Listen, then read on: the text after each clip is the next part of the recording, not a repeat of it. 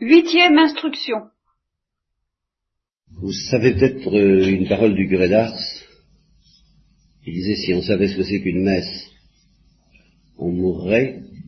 C'est une parole à prendre tout à fait au sérieux. Et là encore, moi-même, j'y ai vu inconsciemment, sans même me rendre compte pendant des années de la littérature, en sens que je pensais qu'on mourrait sous le coup de l'émotion, mais les apôtres ont assisté au spectacle de la passion, ils ont été bouleversés, ils ont plus ou moins perdu la foi, enfin ils n'en sont pas morts. Alors il faut dire peut-être, peut-être en effet, que s'ils avaient su ce que c'est que la passion, ils, seraient morts. Mais pas morts d'une émotion cardiaque. C'est pas ça. Ils seraient morts en vertu d'un processus tellement mystérieux que, en effet, je désespère de le comprendre ici-bas, et que nous ne sommes pas destinés, comme je vous le dirais, à, bien le comprendre ici-bas, nous sommes destinés, si nous voulons, à le subir. Si nous acceptons de subir ce processus, nous le comprendrons obscurément, par connaturalité, comme dit saint Thomas, quand il dit il y a deux manières de connaître, par exemple, la chasteté, il y en a une qui consiste à savoir ce que c'est et à être capable d'en parler savamment, et puis il y en a une autre qui consiste à être chaste, et à ce moment-là, même si on ne sait pas en parler, on, sait ce que c'est. Et on le sait d'une manière irremplaçable. Eh bien, ce que c'est que de mourir sous la pression du mystère de la passion et du mystère de la, de la résurrection, c'est une chose à laquelle, c'est justement ce qui nous est offert à nous chrétiens. Voilà. si nous le subissons, ben, nous saurons ce que c'est, nous saurons ce que ça veut dire, et les saints chrétiens, alors, qui le subissent, savent ce que c'est et savent ce que ça veut dire, tout en restant dans l'obscurité de la foi, euh, ils disent des choses qui ont un sens pour eux et qui ont un sens pour tous ceux qui connaissent ou qui désirent connaître quelque chose d'analogue. Et on est entre gens du même opium, ou je dirais encore entre gens de la même mort et de la même résurrection. Quand on est en proie au, travail de ce mystère de la passion et de la résurrection dans sa chair, dans son cœur et dans son âme, alors on comprend ces choses quand on les lit chez les pères de l'Église, autant qu'on peut les comprendre sur la terre. C'est tout ce que je peux vous, vous offrir, vous, vous laisser espérer quant à l'intelligence de ce mystère que je ne comprends pas moi-même. Alors j'ai distingué deux phases dans cette, dans cette initiation. La phase de l'assistance à la messe, parce que il peut arriver, il est arrivé pendant de longs siècles dans l'Église que certains assistent à la messe sans communier.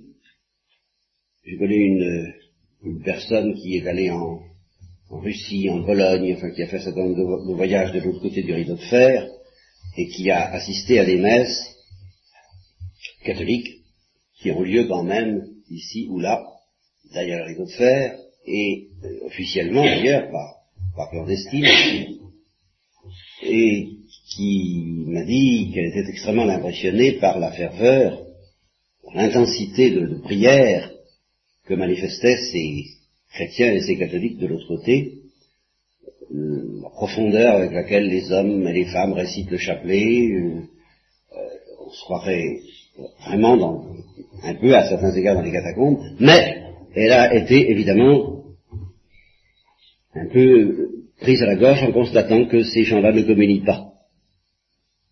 Ils ne communient pas parce qu'ils appartiennent, c'est pas du tout à cause de la persécution, alors là.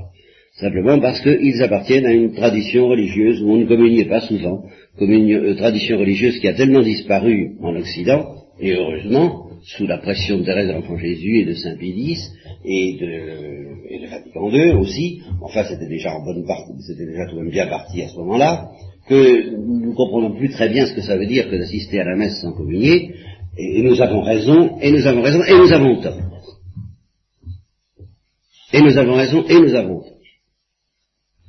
Parce que de même qu'on risque d'assister à la sans se douter que si on savait ce qui se passe, on mourrait, on risque encore beaucoup plus de savoir que alors la pour communier c'est très différent, enfin c'est très différent et c'est la même chose, mais avec une nuance, je ne dirais pas que si on savait ce qui se passe au moment de l'Eucharistie, on en mourrait. Je dis que si on se laissait faire par l'Eucharistie, euh, sans savoir ce qui se passe, on en mourrait.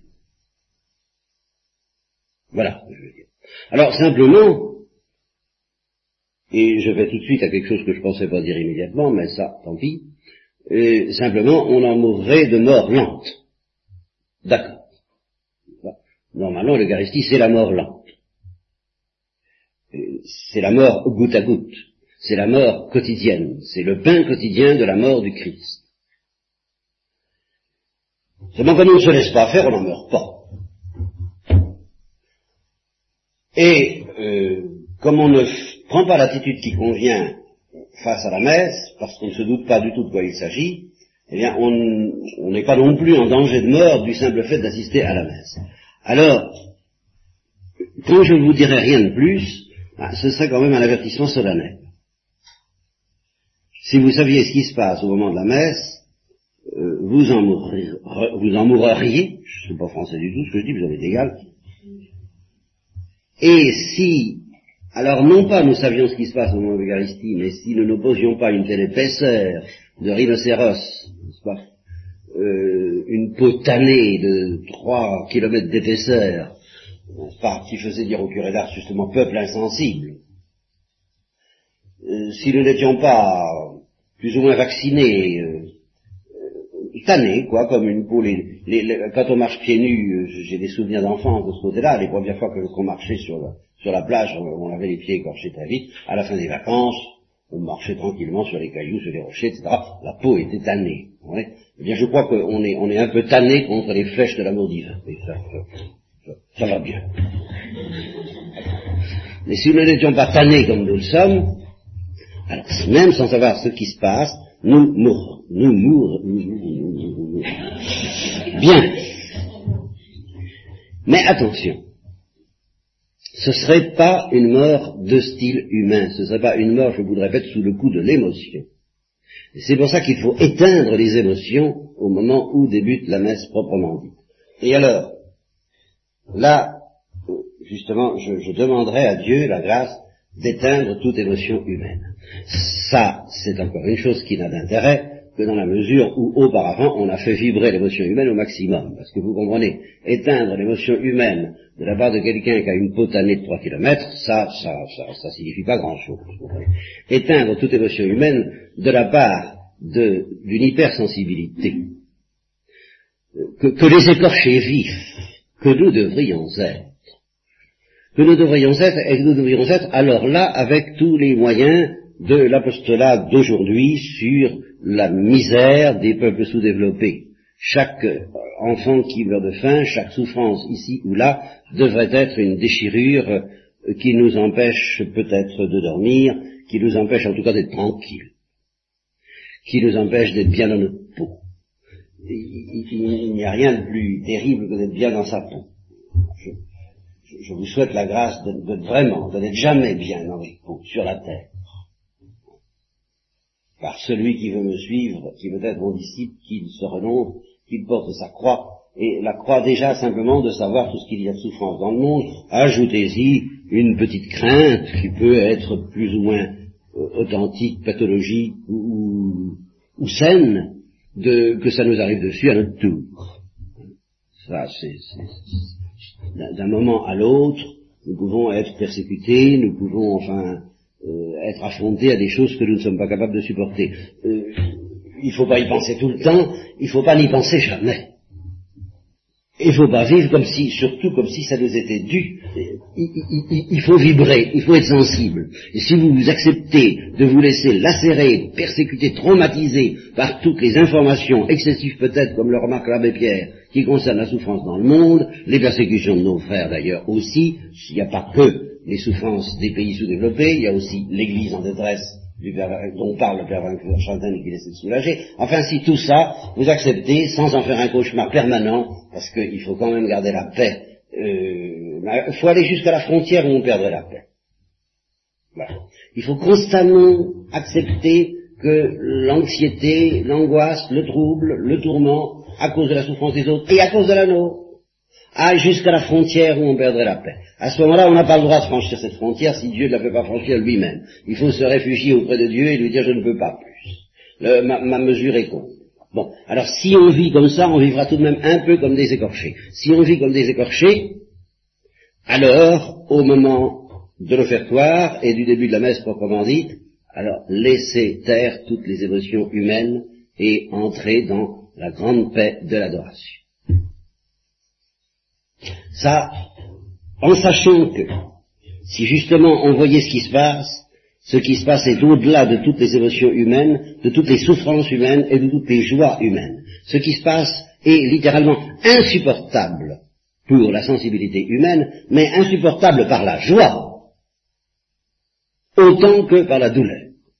Et même ce qui se passe est d'une telle profondeur que je suis obligé de revenir au petit bout de verre d'Anna ou aux petites boîtes.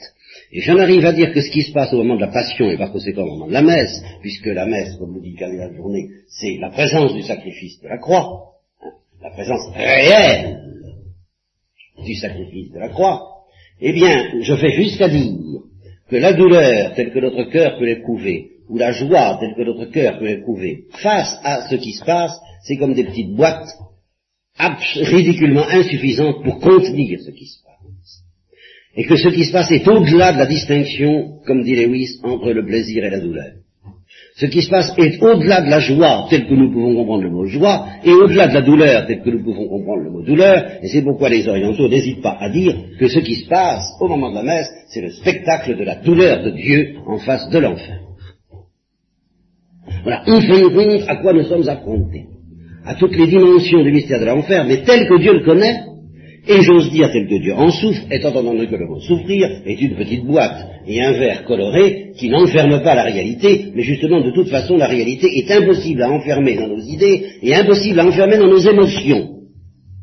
Alors c'est pas la peine, ça fait pas le poids, ça fait pas l'affaire, laissez tout ça au vestiaire et aplatissez-vous dans l'adoration d'un rouleau compresseur fantastique qui, s'il vous arrivait dessus sans précaution, vous emmènerait tout de suite au ciel, au purgatoire ou en enfer, je n'en sais rien, selon vos dispositions, mais enfin, dans l'éternité, dans l'au-delà. Alors le sentiment qui devrait nous animer à ce moment-là, c'est ce sentiment, euh, ce, beau peut-être, des plus fidèles, intraduisible en français, out, ce tremblement sacré. La crainte, mais la crainte venant de ce que tout cela est excessif, terribilisait locusiste. Ce lieu est vraiment redoutable et c'est l'introïde de la messe de la consécration des églises, l'église, euh, ben oui, l'église a repris, l'église latine a pris ce chant. Ce lieu est terrible. Mais il est terrible non pas parce qu'on y souffre, non pas parce qu'on y est dans la joie, non, mais parce que ce qui se passe est tellement au-delà de tout ça. Et dans la mesure où on peut en parler, eh bien, je ne trouve pas de meilleure expression pour le moment, s'il y en a une, justement, mais c'est la messe elle-même, la douleur de Dieu en face de l'enfer, mais c'est encore des mots, c'est donc la vraie réalité, c'est le verbum crucis, la parole de la croix, le mystère de la croix présent, mais le mystère de la croix présent dans sa dimension divine, qui dépasse de beaucoup ce que l'humanité de Jésus elle-même a éprouvé, car ce que l'humanité de Jésus elle-même a éprouvé, c'est que Jésus a été le premier initié, le grand initié à cette douleur divine. Mais au-delà de la souffrance humaine de Jésus, il y a ce que j'appelle la souffrance divine de Jésus. Et c'est ça qui nous ferait mourir. Si on voyait ce que c'est. Bon. Alors Dieu ne veut pas qu'on en meure, et Dieu veut qu'on en meure. Alors, eh bien, il a inventé le troisième stade de l'initiation, qui est la mort au compte-goutte, mais cette mort-là, qui est une mort de gloire, je crois que le mieux c'est de l'appeler la mort de gloire c'est à la fois une mort de gloire, une mort de miséricorde. Jésus est mort de miséricorde. Il est très exactement mort de miséricorde. Il n'est pas mort de l'enfer et il n'est pas mort de joie pure. Il est mort de la douleur de Dieu en face de l'enfer, c'est-à-dire de la miséricorde. C'est ça, miséricorde. C'est la douleur de Dieu en face de ceux qui se perdent. Et il a accepté que cette douleur lui entre dedans, et c'est ça qui l'a fait mourir. Ce ne sont pas les clous. Et c'est ce qu'il disait à Catherine ce ne sont pas les clous qui vont mener sur la croix, c'est l'amour. Mais l'amour blessé. Et quel amour blessé? Bah, L'amour blessé de Dieu. C'est pour ça que c'est absolument au-delà de toute la, toute sens, je ne parle même pas de sensibilité, mais de toute sensibilité humaine. C'est la cautérisation par le feu de toute émotion humaine. Je pourrais presque dire que c'est un cas de figure possible que devant la messe, on pourrait mourir sans rien sentir. Parce qu'il y aurait comme une anesthésie provoquée par l'excès même de ce qui nous arriverait dessus. Et que si on sent quelque chose, eh bien on sentira quelque chose dans la mesure où la sagesse de Dieu, pour que nous ajoutions ce qui manque à la passion de Christ, décide que nous avons à sentir quelque chose, euh, tantôt de la joie, tantôt de la souffrance, tantôt un équilibre entre les deux, un dosage entre les deux auquel on ne comprend rien, parce qu'on ne comprend rien pourquoi on souffre malgré la joie et pourquoi on est en paix et on joie malgré la souffrance, enfin, tout un truc qui nous dépasse complètement, et au-delà duquel il y a, comme dans les cyclones, au-delà de la zone de turbulence, il y a le point où il n'y a plus rien. C'est ce point-là qu'il faudrait essayer de contempler à la messe et auquel, à chaque fois que nous communions, nous devons dire j'accepte que tu me manges, j'accepte que tu me dévores, je m'offre à être envahi par cette mort lente, goutte à goutte, mais euh, qui est une sorte d'explosion au ralenti, car c'est quand même une explosion. C'est quand même une mort de gloire, c'est quand même une mort en un éclair, simplement, euh, pour des raisons que je n'ai pas le temps de développer, euh, il plaît à Dieu que ça euh, soit débité en petites,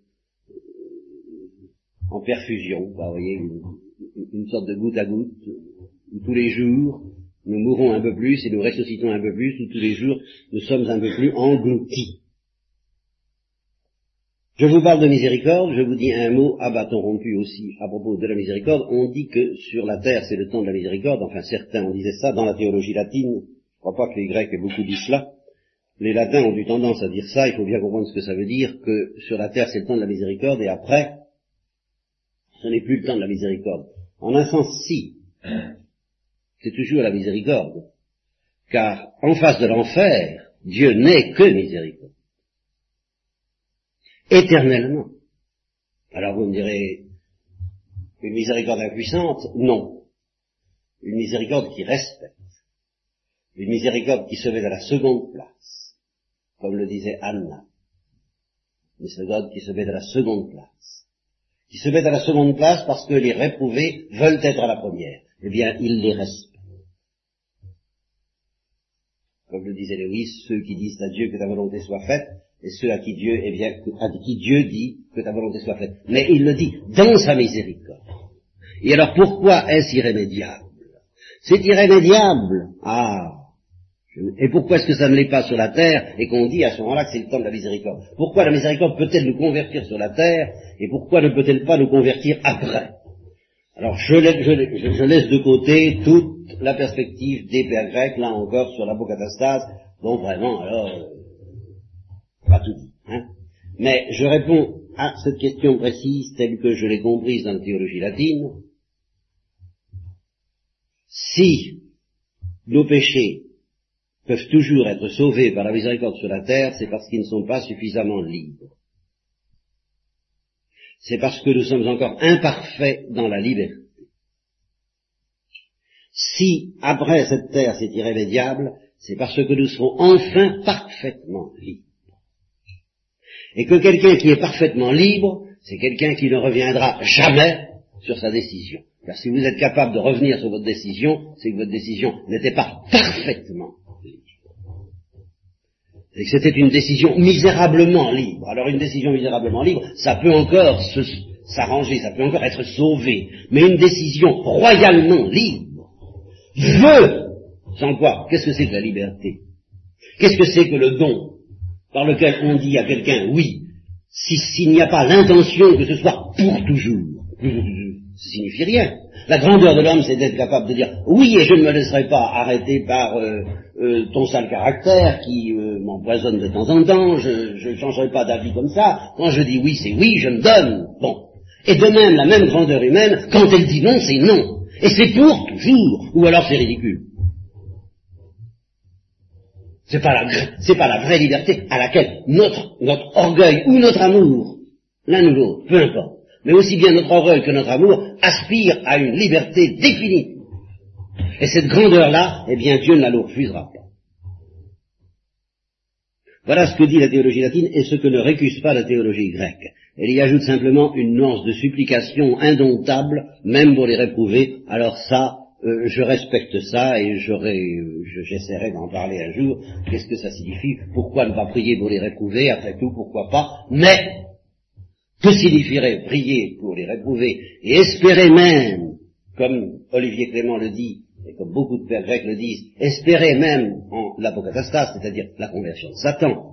Euh, les, orientaux aujourd'hui disent bien, euh, nous, avons condamné, nous aussi, Origène, qui présente la conversion de Satan comme certaine. Nous ne sommes pas certains. Mais nous ne pouvons pas nous empêcher d'espérer. Eh bien, je n'en demande pas plus pour justifier la douleur de Dieu. Car si c'est pas certain, eh bien, il y a de quoi souffrir, parce que si ce n'est pas certain, eh bien, c'est pas dans la poche. Et si c'est pas dans la poche, quelle douleur.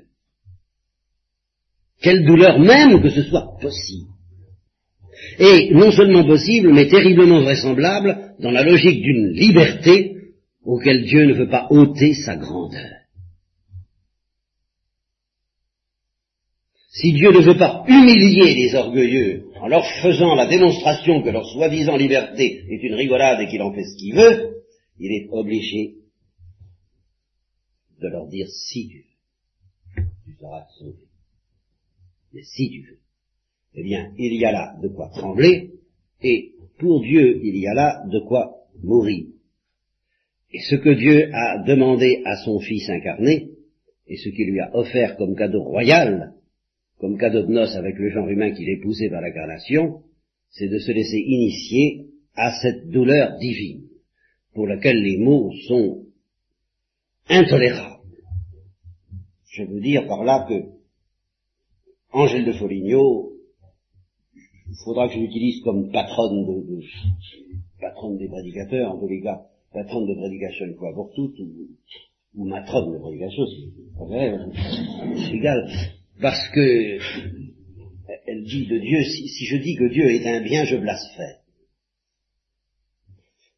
c'est un sens très aigu de ce que disait Anna, tous nos mots sont des petites boîtes. Et même le mot bien, c'est encore une petite boîte qui, par rapport à la transcendance de Dieu, est un blasphème. Alors si je dis que Dieu souffre, je blasphème. Si je dis que Dieu ne souffre pas, je blasphème. Si je dis que Dieu est dans la joie, une joie excessive, je blasphème. Alors je blasphème toujours. Alors j'ai envie de me taire. Il faudrait tout de même comprendre un peu cela que disait également Brigitte de Suède, je crois, si les prédicateurs savaient ce qu'ils disent quand ils parlent de l'amour de Dieu, ils ne pourraient plus en parler. Alors je ne prétends pas savoir ce que je dis, mais je prétends, je prétends, je prétends, je, crains de savoir un peu que je ne le sais pas. Et ce savoir, ce peu de savoir que j'ai, me donne une espèce d'accablement à l'idée de parler de ces choses, et cependant, ben, il faut le faire, il vaut mieux parler que de se taire, ça c'est vrai. Ça c'est vrai au total. Après une phase de la vie où on parle parce qu'on pense que c'est bien de parler, il y a une phase où on pense qu'il vaut mieux se taire que de parler, et puis il peut y avoir une troisième phase où on pense qu'il vaut mieux parler que de se taire. Mais alors là, là c'est qu'on a mesuré le ridicule des mots et que malgré ce ridicule, eh bien disons, on accepte de se couvrir de ridicule aux yeux de soi-même et aux yeux de Dieu, un peu parce que Dieu l'a fait lui-même en ça. J'ai dit souvent que quand il s'agissait justement d'exprimer qu'est-ce que ça veut dire que Dieu souffre, j'ai souvent dit, ben, euh, ça ne veut pas dire que Dieu souffre. Ben, qui s'ouvre Voilà. Mais qu'est-ce que ça veut dire? Eh bien, un de nos pères en exagèse répondait absolument rien, et le malheureux exécutait sans le savoir toute la révélation. Et heureusement qu'il y a eu en moi cet esprit de révolte et d'agressivité fort méchante qui m'ont permis de dire, ah non, je n'accepterai jamais ça. Ça veut dire quelque chose. Ça veut dire quelque chose de Dieu. Mais qu'est-ce que ça veut dire? Eh bien, Dieu vous dira qu'est-ce que tu veux, mon pauvre ami, j'ai feuilleté tous les dictionnaires, j'ai cherché un meilleur mot, j'en ai pas Bien sûr, je ne souffre pas, mais je ne trouve pas d'autres mots pour dire ce que j'éprouve en face de l'enfer. Alors, à cause de ça, eh bien, comme disait comme le Christ disait aussi à Jeba c'est un petit peu du même ordre, et ça nous ramène à la messe. Ça nous ramène à la messe. Il faut communier souvent, il faut communier tous les jours. Dieu sait, j'y ai invité. dans, toute ma, pastorale individuelle, pas, je n'ai jamais fait autre chose, à part quelques petits détails dont je ne vous parle pas en public parce que ça paraîtrait vraiment trop ridicule d'évoquer la médaille miraculeuse par exemple, hein. mais à part ça, je n'ai jamais fait autre chose que de mettre les gens à l'Eucharistie comme on les met au, euh, au potassium ou à... Par conséquent, j'y crois à la communion fréquente, j'y crois. Mais j'y crois surtout lorsque on a eu envie de ne pas communier, parce qu'on a eu peur. Alors c'est à ce moment-là que je dis alors communier. À partir du moment où vous avez peur, alors là vous devenez digne. Justement parce que vous avez peur. Si vous n'avez pas peur, il vaudrait peut-être mieux avoir peur, le courage d'avoir peur. Bien.